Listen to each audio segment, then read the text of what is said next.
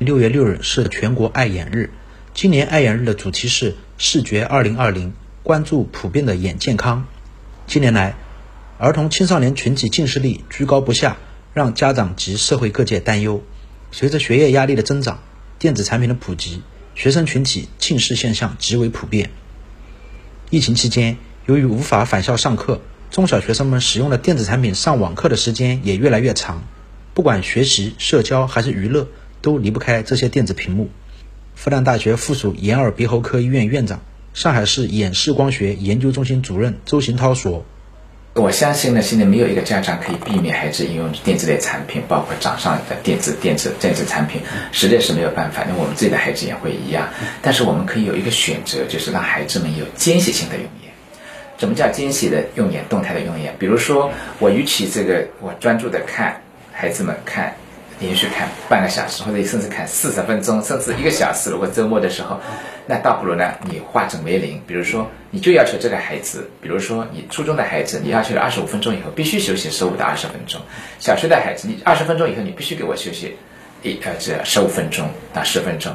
然后更小的孩子，学龄前，你就十五到二十分钟，你必须休息十分钟、十五分钟等量的时间让他休息。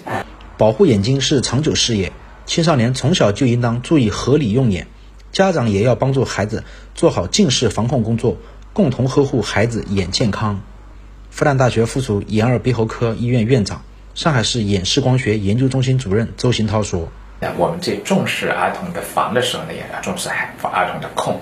比如说，这个孩子由于先天的因素或者其他的原因，他确实发生了近视，那我们家长要把焦虑、把压力化为动力，化化为行动。”不是说我我我这就是近视呢，我就焦虑是焦虑，但是呢，我还是放了孩子不管，应该是管孩子，掌握三个点。第一个是我们叫做行为啊，行为的干预啊，每天一小时的自然光的户外活动，每天一小时的自然光的户外活动是有力的证据来表明可以阻止或者适当的延缓近视的进展，特别是小年龄的孩子，它是有帮助的。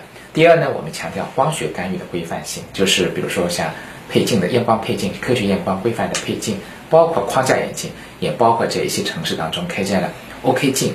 那么这一类呢，特别强调专业性的医院进行规范的防治。我们确实发现，比如说对一部分的 OK 镜的孩子来说，它有一定程度可以来来减缓近视的进展。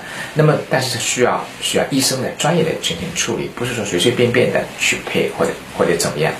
那么第三点呢，我们当然作为眼科医生同道来说呢，我们要加强研究，因为我们在近视最终的治疗领域当中，我们还包括药物治疗。